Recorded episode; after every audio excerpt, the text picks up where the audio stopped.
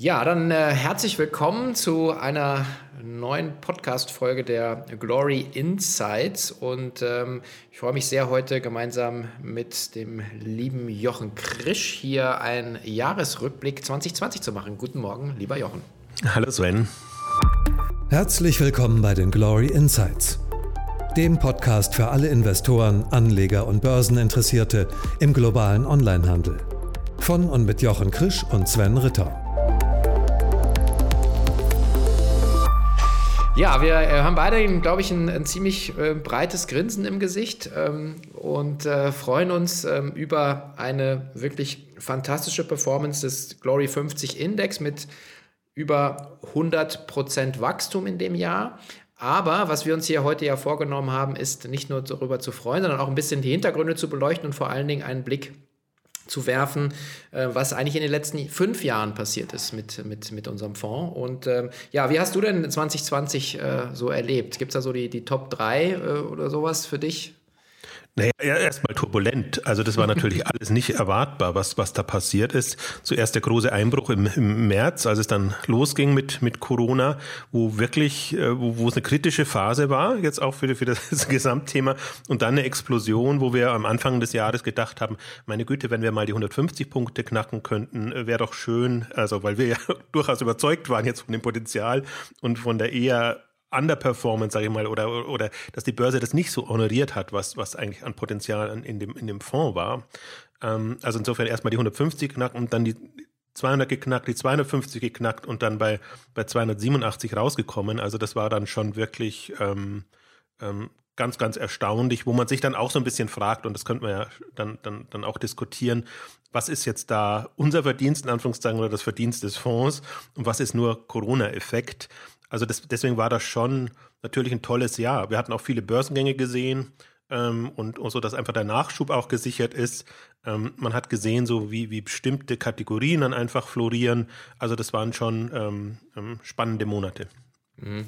Ja, ähm, ich, ich glaube, das ist auch so ein bisschen äh, das, was, was, was wir heute äh, uns vorgenommen haben, wirklich mal auch reinzuschauen, was steckt denn hinter dem ähm, Erfolg? Und klar kann man jetzt sagen, das ist so der, der, der, der Lucky Punch, weil man während Corona so, so ein Vehikel hatte. Aber wir hatten ja auch die, die ersten fünf Jahre ja durchaus die ein oder andere Durststrecke. Und äh, wenn man sich die, äh, die Gesamtperformance anschaut, jetzt über die seit Auflage, da liegen wir bei irgendwie knapp etwas über 22 Prozent annualisiert, ja, also sagen Wachstum. Ähm, aber das ist ja immer nur eine Durchschnittsbetrachtung. Also die ersten Jahre waren schon, waren schon viel Trockenbrot dabei. Ne? Ja, das Interessante ist ja auch, dass wir niemals so zwischen 20 und 25 Prozent waren. Jetzt kein Jahr, sondern immer entweder stark drunter oder jetzt zwei Jahre stark drüber bei 35 Prozent, bei 100, 100, ähm, 708 Prozent. Also man, man, deswegen so ein Mittelwert ist wirklich nicht, nicht aussagekräftig und man sieht eigentlich, was, was auch an Aufholpotenzial dann wieder da ist. Aber man kann es auch so ein bisschen festmachen, finde ich, an den, an den Hypothesen, mit denen wir reingegangen sind in das ganze Thema ähm, Glory, Global Online Retail. Und dass man eben jetzt auch dieses Jahr oder auch die letzten beiden Jahre eigentlich gesehen hat, Amazon ist ist nicht alles. Ne? Also man sieht jetzt, Amazon liegt, hat eine gute Performance hingelegt, 78 Prozent. In US-Dollar, auf, auf Euro-Basis waren es vielleicht so 50, 55 Prozent, aber liegt damit auf Platz 23. Und ähm, so viele liegen drüber und, und sind einfach auch dieses Jahr auch wahrgenommen worden, was mich sehr gefreut hat. Also in, durch die Bank und ich vertrete ja eher so Hypothese, dass ich sage, es war eigentlich zum Teil auch durch Knappheit geprägt. Also ich glaube, der Markt hätte viel mehr an, an E-Commerce-Unternehmen vertragen und äh, die, die sie hatten, haben sie wahrscheinlich nicht unbedingt verkauft, jetzt wenn die, wenn die Performance so gut ist und andere wollten einfach rein, weil, weil viel anderes nicht da war. Tech-Unternehmen sind, sind gut gelaufen natürlich und, und äh, der Handel hat, muss man ja auch so ein bisschen sagen, ohne sich da jetzt zu sehr auf die Schultern klopfen zu wollen, hat ja irgendwie auch alles geschlagen. Also Onlinehandel, wenn man sich anguckt, was so die, die Tech-Indizes Indizes an, an Performance hatten oder auch, auch viele andere Fonds jetzt, die, die in dem Bereich sind. Also da sind wir in dem Jahr um Längen drüber, was uns natürlich auch mal sehr freut, weil zum Beispiel das Jahr 2019, wo wir auch 35 Prozent im Plus waren, aber da sind alle anderen noch besser gelaufen. Das ist natürlich dann immer so ein bisschen ärgerlich, wenn man denkt, ja, meine Güte, warum jetzt nicht eigentlich der Onlinehandel, wo wir sagen, dass da ist ja wirklich Potenzial da und der Shift ist ja weiterhin ähm, gegeben. Ja, ich meine, das schöne Sprichwort ist ja so, Reality is Perception. Das heißt also, ich, also das ist für mich eigentlich so der Effekt des Jahres, dass die, die, die Wahrnehmung auf das Segment des Onlinehandels einfach, äh, sagen die, aus meiner und unserer Sicht wahrscheinlich auch äh, dieses äh, einfach die Wertschätzung erfahren hat, die es bekommen hat. Wahrscheinlich eben mit einem sagen Überschießen, wie du es gerade beschrieben hast. Ähm, aber das Schöne ist ja auch sagen, ist es in der in der Breite. Also wir haben jetzt 42 ähm, Firmen, also globale Wachstumstreiber für den Onlinehandel in dem Fonds. Und es ist eben ja nicht äh, der Amazon und vor allen Dingen nicht Alibaba, die ja sehr stark mit Regulatorik gerade zu kämpfen haben, so diese typischen äh, Cases, sondern es sind eben sehr, sehr viele andere, ja, die in dem Jahr, aber eben auch in der Fünfjahres-Performance äh, performt haben. Wollen wir da vielleicht mal reingehen, wer, wer dieses Jahr so in den Top 5 war? Oder letztes ja. Jahr? Also ich glaube, das ist auch so ein bisschen das, was einen dann immer wieder überrascht, wenn man sich mal dann die Jahresbilanz anguckt, wer tatsächlich die, die großen Aufsteiger waren oder in Anführungszeichen die kleinen Aufsteiger, wobei ich sie inzwischen gar nicht mehr so richtig unterscheiden kann, weil manche einfach so stark im, im Kurs wachsen, dass sie dann zu einem Schwergewicht in dem Fonds werden, ohne jetzt großes Zutun. Also wir justieren natürlich immer wieder nach und, und versuchen die die höher zu gewichten, von denen wir mehr halten und, und die runter zu gewichten, von denen wir weniger sind.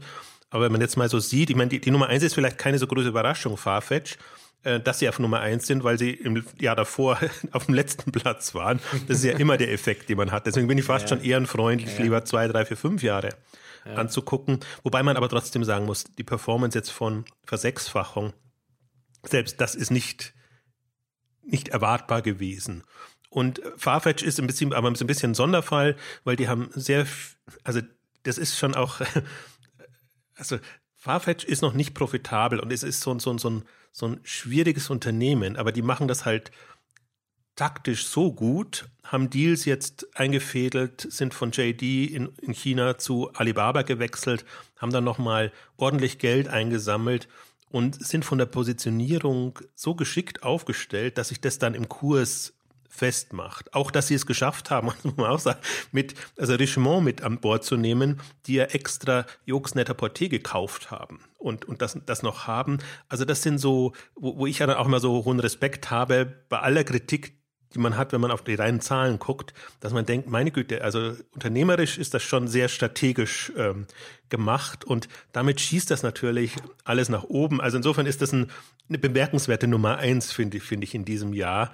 Ähm, und wir haben natürlich profitiert jetzt, dass wir die eigentlich sehr schwach reingenommen haben, weil, wir, weil es eben auch so ein Wackelkandidat war. Die, als sie an die Börse gegangen sind, da haben sie wirklich, also A, haben sie erstmal negative Zahlen präsentiert ähm, und, und auch strategisch Dinge gemacht, wo man gedacht hat, ja, was jetzt? Lange habt ihr immer eigentlich vertreten, ihr seid der Marktplatz für den Luxusmarkt, ihr wollt tendenziell die Boutiquen anbieten und das ist euer, euer Thema. Plötzlich kaufen sie eigene Marken ein, plötzlich gehen sie in den Sportmarkt rein, machen alle möglichen anderen Dinge, ähm, wo man sagen, wo man jetzt im Nachhinein sagen kann, ja, irgendwie doch schön und smart, aber wo man im ersten Moment schon mal sehr irritiert ist. Vor allen Dingen, weil es ja auch nicht so erklärt äh, wurde, sondern man hatte so das Gefühl, da ist jetzt jemand an der Börse und hat Geld zur Verfügung und macht jetzt alles Mögliche dann.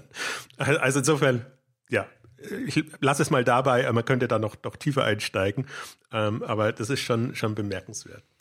Ja, aber eben auch so, wenn man dann, dann in die, in die, äh, sagen dann die nachfolgenden jetzt auf die Jahresperformance geht, sieht man einfach auch, finde ich, so schön die, die Breite ähm, des, des Segments. Ja, wir haben dann äh, Red Bubble mit, äh, mit 400 Prozent, Pindudu, äh, Mobile Player aus China, äh, AO, wieder äh, komplett anderes äh, Segment, ja, im Bereich weiße Ware, ja, mit eigenen Lieferfahrzeugen. Etsy, ja, da kommen wir nach, später noch dazu, so der, der absolute Wunderperformer ähm, mit, mit über 2000 äh, Prozent äh, Wachstum über die letzten fünf Jahre.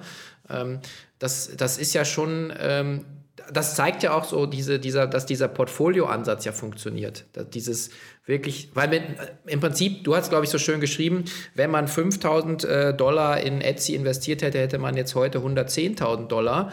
Ähm, nur hat es keiner gemacht damals. Ja, also, ja, also weil sie da total am Boden lagen und genau. im Prinzip äh, nach dem Börsengang war das, sah das nach Totalausfall aus. Ist abgestürzt und niemand wollte da rein. Und im Grunde, wir haben es nur reingenommen, damals wieder auch aus dem Grund, das ist jetzt so schwach bewertet, da kann man eigentlich nichts falsch machen, wenn man das reinnimmt. Aber das kann man halt nur aus einem Portfolio-Gedanken heraus. Das kann man nicht machen, wenn man jetzt Stockpicking betreibt und sagt, ist das jetzt eine Value-Aktien, in Anführungszeichen, haben wir da, äh, glauben wir daran, dass genau die jetzt der, der Überflieger wird. Das kann man nicht absehen, aber ein, ein Etsy hat, hat wirklich extrem performt. Also vielleicht gehen wir da noch später nochmal separat ein. Ich würde eigentlich am liebsten immer, weil die zu kurz kommen, auf die exotischeren ähm, eingehen. Weil wenn Sie schon mal oben sind, kann man auch ein bisschen was dazu sagen. Redbubble als Thema ähm, personalisierte Produkte, ähm, Marktplatzansatz aus, Chi äh, aus China, aus Australien herausgetrieben, aber in in USA stark und in, in Europa auch zunehmend stärker. Ähm, auch mit einer dezentralen Produktion ist ja bei denen das ist gar nicht nur die Logistik, sondern die produzieren die Produkte ja dann on demand ähm, jeweils. Und gerade das Thema Personalisierung hat extrem geboomt in diesem Jahr. Leider ist nur Redbubble an der Börse und Café Express, äh, Café Press hat es vorher zerbröselt. Zerlegt, ja. ähm, äh, und Shutterfly ist übernommen worden. Ähm, ist auch ein bisschen ungünstigeren Segment drin. Ähm, aber das ganze Thema personalisierte Geschenke und, und alles, was damit zusammenhängt, hat extrem geboomt, weil die Leute eben zu Hause waren und, und, und weil sie da sich was einfallen lassen mussten. Und das zweite Segment, was mir auch dann klar erst geworden ist, wenn man mal mit äh, Leuten spricht, die in der Branche arbeiten, dass die natürlich auch ihre Produktionskapazitäten sehr schnell anpassen konnten, weil sie in, in der Regel aufs Weihnachtsgeschäft getrimmt sind, wo ihr Peak ist. Und wenn sie dann unterm Jahr einfach diese Maschinen und, und Produktionskapazität nutzen können, ist das kein großer Aufwand. Also die hatten nicht so das, das Lagerthema wie, wie viele andere. Und Redbubble ist so ein, da war der Gründer wieder zurück und jetzt haben sie doch wieder einen, einen externen Geschäftsführer gefunden. Also war mal, ist ja meistens ein Zeichen in, in der Krise, in Anführungszeichen, oder mit dem vorherigen Manager waren sie nicht so zufrieden. Aber ich glaube, diesem, dieses Jahr war auch da eher der Effekt, der Markt gab es her. Also da weiß man immer auch nicht, was war jetzt Managementleistung. Managementleistung ist natürlich schon Skalierung und operativ ja, ja. das alles hinbekommen also ich meine jetzt nicht schon eine Managementleistung, aber ob es die Person dann ausmacht, ne? ob es der Gründer so, ist oder ja. ob das ein externer Manager ist, glaube das das unterscheidet es dann dann nicht mehr so. Also deswegen ist ohnehin eins der für mich aus aus Geschäftsmodell und Strategiesicht spannendsten Unternehmen, weil das ja wirklich neue Dinge macht und Neues ermöglicht. Nicht nur Ware einkauft und verkauft dann mhm. möglichst günstig, sondern auch einen extremen Pool an kreativen Leuten hat die einfach dann die, die Vorlagen geben und, und um, um einfach die Produkte zu machen. Und was Red Bubble, Bubble, Red Bubble auch auszeichnet, ist, dass sie eine, eine glaube ich, mit die meisten Produkte haben, also von Tassen, T-Shirts bis allem Möglichen, was man personalisieren kann. Und ähm, ist interessant, weil die halt hochgekommen sind. Im Grunde, ich hatte Cafe Press schon erwähnt, Spreadshirt ist immer noch ein Kandidat aus, aus Deutschland heraus und eigentlich Sessel die das, die den Markt ähm, etabliert haben, ähm, von denen man aber eher weniger hört, beziehungsweise sind halt nicht öffentlich an der Börse, deswegen müssen sie auch nicht reporten. Also kann sein, dass es denen auch gut gegangen ist. Also im Spreadshirt ist es super gegangen, die haben Zahlen veröffentlicht, extrem gewachsen. Und insofern ist es schön, dass wir da an diesem Marktsegment auch partizipieren können. Und ähm, also das war wirklich eindrucksvoll und nur ein ganzes kurzes Wort oder vielleicht auch ein längeres Wort zu Pindodo, ähm, weil auch das ist auch so ein auch so ein Thema, wo man denkt, meine Güte, also der, der chinesische Markt war ja verteilt. Es gab einen Alibaba, es gab einen JD und dahinter noch irgendwann haben wir ja auch im Fonds Webshop. ja. so, auch so ein, so ein Fall für sich, aber ich glaube eher ein Fall für sich aus der Warnung heraus, beziehungsweise momentan sind die Wachstumsraten auch nicht mehr so. Und dann kommt so ein Pindodo vor zwei Jahren an die Börse, hat enorme Nutzerzahlen, hat kaum Umsatz, muss man auch sagen, enormes GMV, aber nur zwei Prozent Take Rate, also was, was sie wirklich an, an Erlös dann haben und ist in der Börsenwahrnehmung unglaublich. Also genau das Gegenteil eigentlich, was wir sonst immer beklagen, dass das niemand wahrnimmt und dass das, dass da gar nichts geht. Und ähm, auch die verkaufen sich einfach sehr geschickt, sammeln Geld ein, dann wenn es, wenn man kann, also jetzt mit einer Bewertung von von weit über eBay und JD und und allem, ähm, kann man sich das auch leisten. Also insofern schon Interessant auch, wie dann solche Unternehmen hochkommen. Das sieht man ja, also wir werden die, die ähm, Charts nochmal verlinken dann. Zum Beispiel, bei, was bei Pindodo nicht gelungen ist, natürlich im Fonds eine entsprechende Gewichtung hinzubekommen. Also wir haben die vorsichtig reingenommen und sind auch jetzt nach der, nach der Performance nur bei 0,7 Prozent, weil man sich natürlich nicht traut, die nachzukaufen und, und höher zu gewichten, sondern immer nur so im Schnitt vielleicht ein bisschen mitgeht. Also das ist ihm ganz anders bei, bei Redbubble oder, oder auch bei Farfetch, die, die einfach dadurch nochmal in der Gewichtung auch gestiegen sind. Also ein paar so Fälle haben wir drin, auch so Überperformer, ähm, wo wir im Prinzip immer noch darauf warten, dass die mal einbrechen, sodass man wieder nachkaufen kann und, und das, die, die Position entsprechend aufbauen kann. Aber jetzt ähm, vom Unternehmen her und von der ja, wie sie auch den, den, den chinesischen Markt aufgemischt haben. Also im Prinzip alle sind jetzt so ein bisschen hinterher, am Hinterherhecheln. Alibaba versucht, was Adäquates hinzubekommen. JD versucht das. Und äh, Pindodo ist, obwohl es so klein ist und überschaubar, der Platzhirsch und, und kommt jetzt in den, in den Bewertungen einfach in diese Regionen rein. Und das ist schon, also das ist dann auch schon faszinierend an dem gesamten Marktumfeld. Hm. Was ich ja spannend finde, ist, ähm, dass wenn man die, also die Frage ist ja auch immer jetzt hatte ich ja vorhin gesagt, war das jetzt der Lucky Punch oder ist es nur Corona-Effekt? Und, und, wir haben natürlich beide eine andere Sicht drauf, weil wir ja äh, als, als eigene Vermögensbildung das 2015 gestartet haben und weil wir auch einen langfristigen Blick auf das ganze Thema haben. Also wir sagen ja ganz besonders auch äh, die Frage, was ist in den letzten fünf Jahren passiert, was passiert in den nächsten fünf? Das machen wir noch eine gesonderte Ausgabe dazu.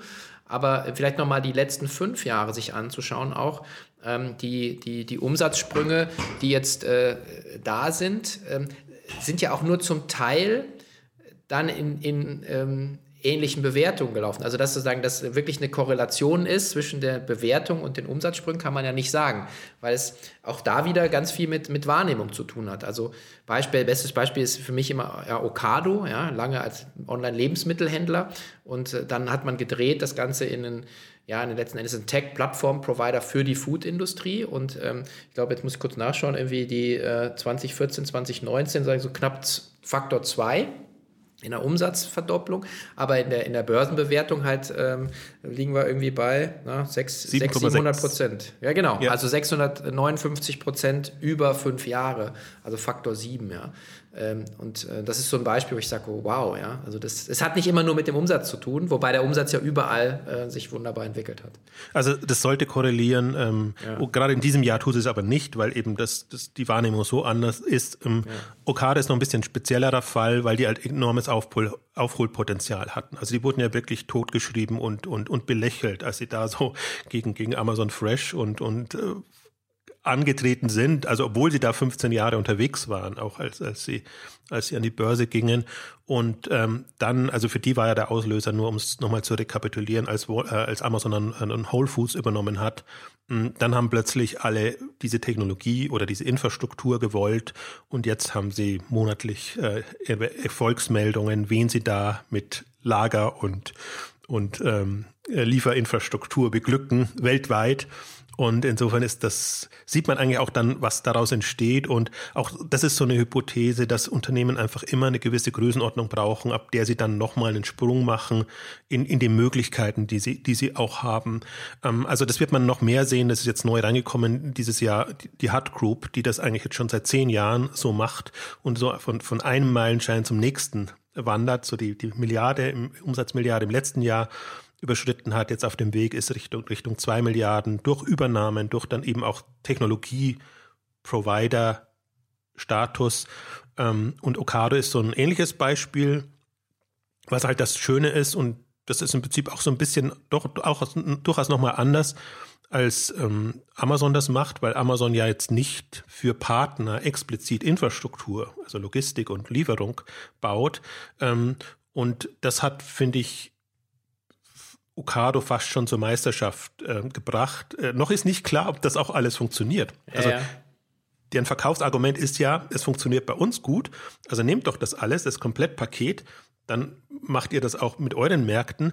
Die Frage wird sein, ob die, die das einkaufen, dann so glücklich werden damit. Ähm, also sie haben zumindest eine schnelle Lösung. Darum geht es jetzt im ersten Moment. Ich glaube auch, wenn das eine gewisse Größenordnung erreicht oder gewissermaßen professionell gemanagt wird. Und da gibt ja Okado Hilfen.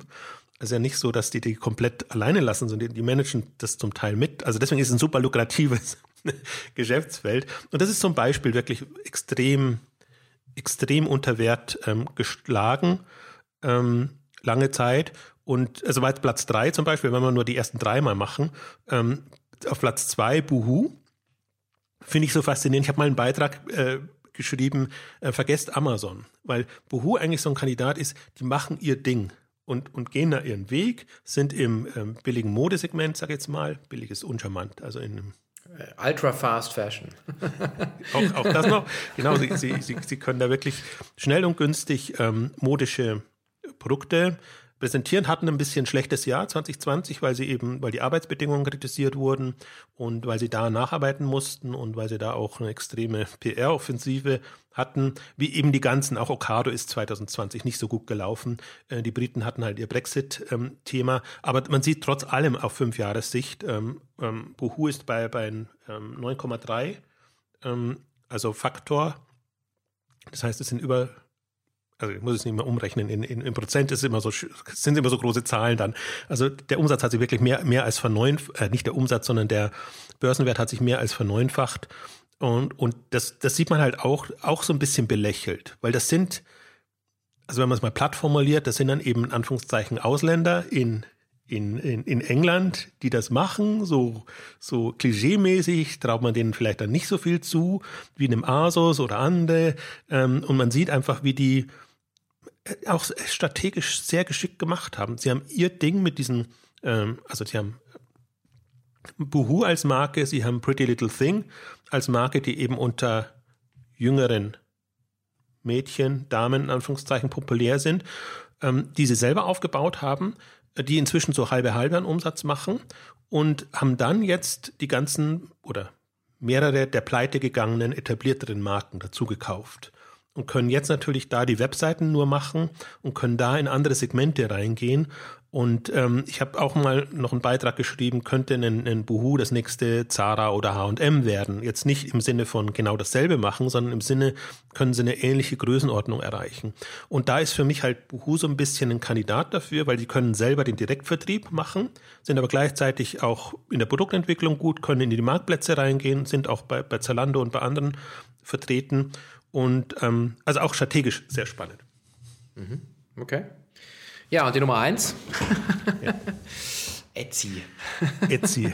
Ich glaube, das ist so das. Wer so, das, ist so der, das ist so der Bitcoin im Portfolio, würde ich sagen. Äh, unglaublich, ja. 2000, äh, also Faktor 22 mhm. ähm, an, an, an, an Performance, also 2100 Prozent Wachstum an der Börse in den letzten fünf Jahren.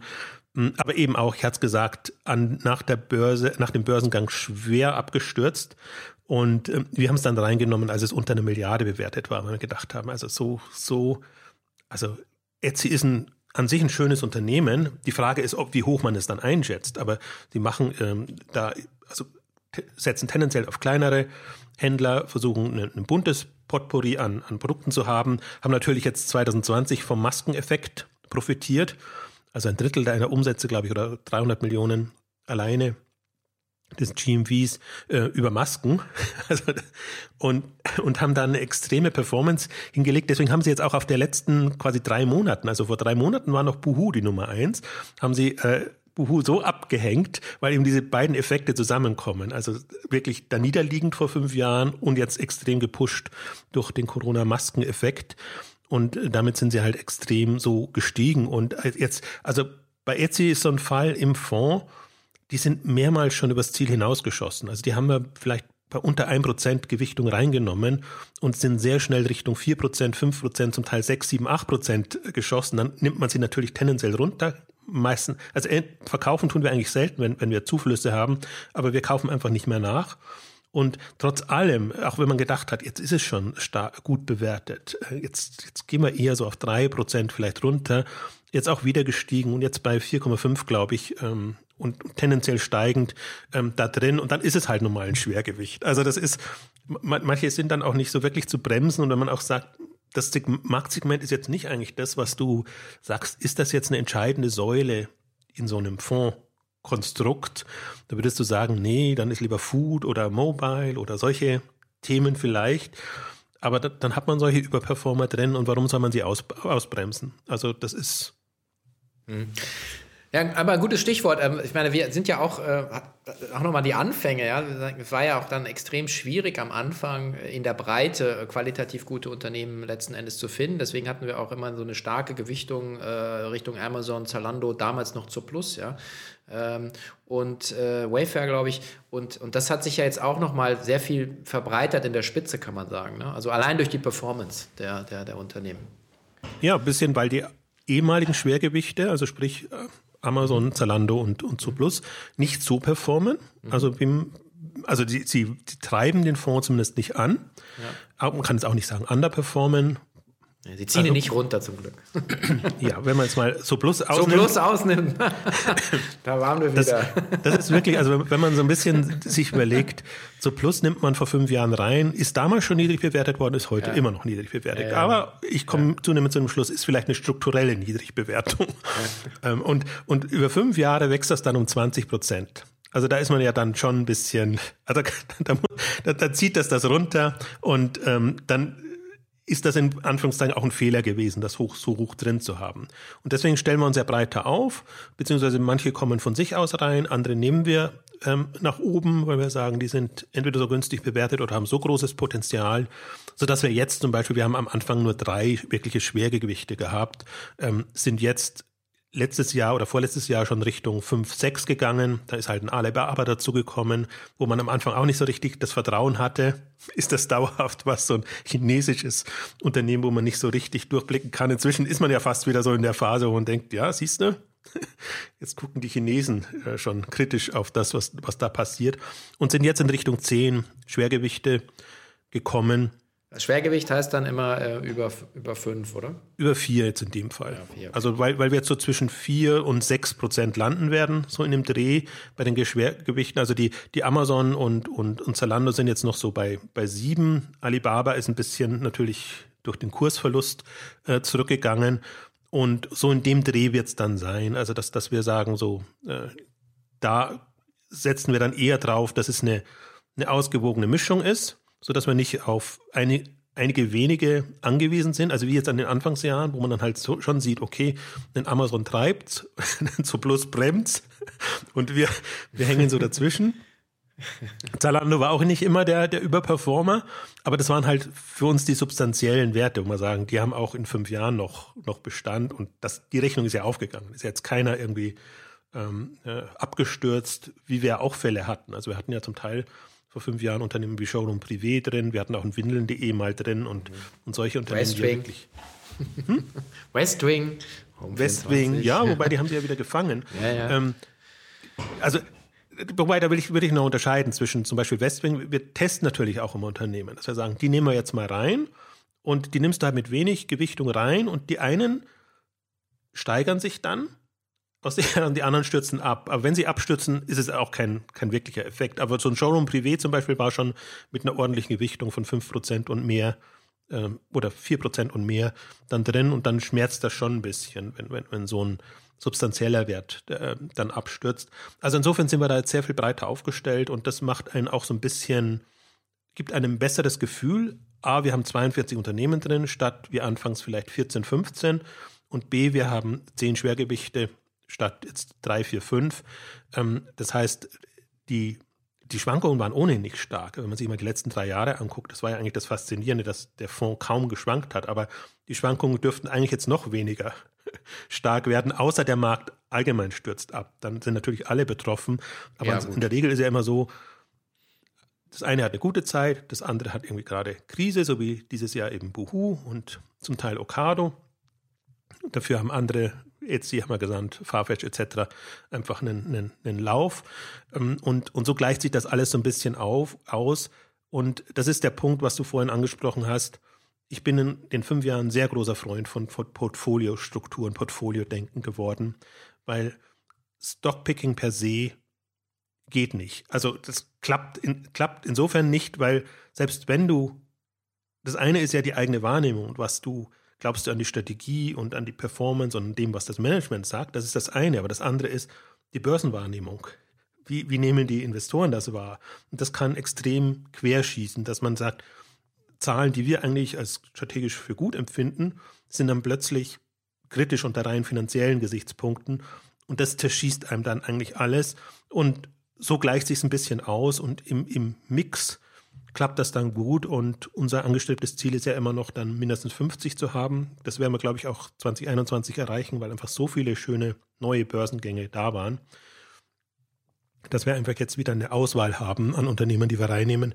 Wir haben auch 2020 schon relativ viele reingenommen, wobei das wirklich da so ein bisschen unter Bauchschmerzen, weil man, weil alle zu hoch bewertet waren. Also ganz wenige, wo man sagt, die nimmt man jetzt rein, mit einer einigermaßen Gewichtung, damit sie auch was bewirken. Wir haben halt natürlich einen Shopify jetzt reingenommen. Wir haben Pinterest reingenommen, weil das war eher niedrig bewertet, das ist so ein Fall.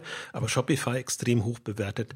Zum Teil andere auch. Man nimmt sie halt dann mit sehr minimaler Gewichtung rein und ähm, hofft dann oder nutzt dann auf, äh, Nachkaufmöglichkeiten, wenn die Kurse eben zurückgehen.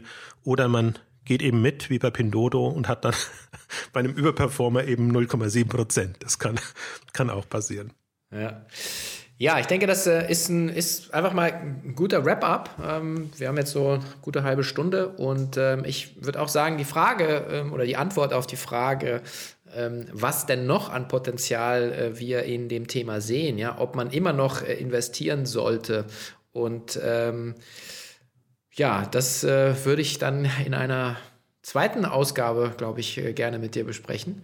Dass wir einfach Sehr mal nach, nach vorne schauen. Und äh, genau, insofern erstmal vielen Dank und äh, liebe Grüße nach Unterföhring. Bis dann. Ciao.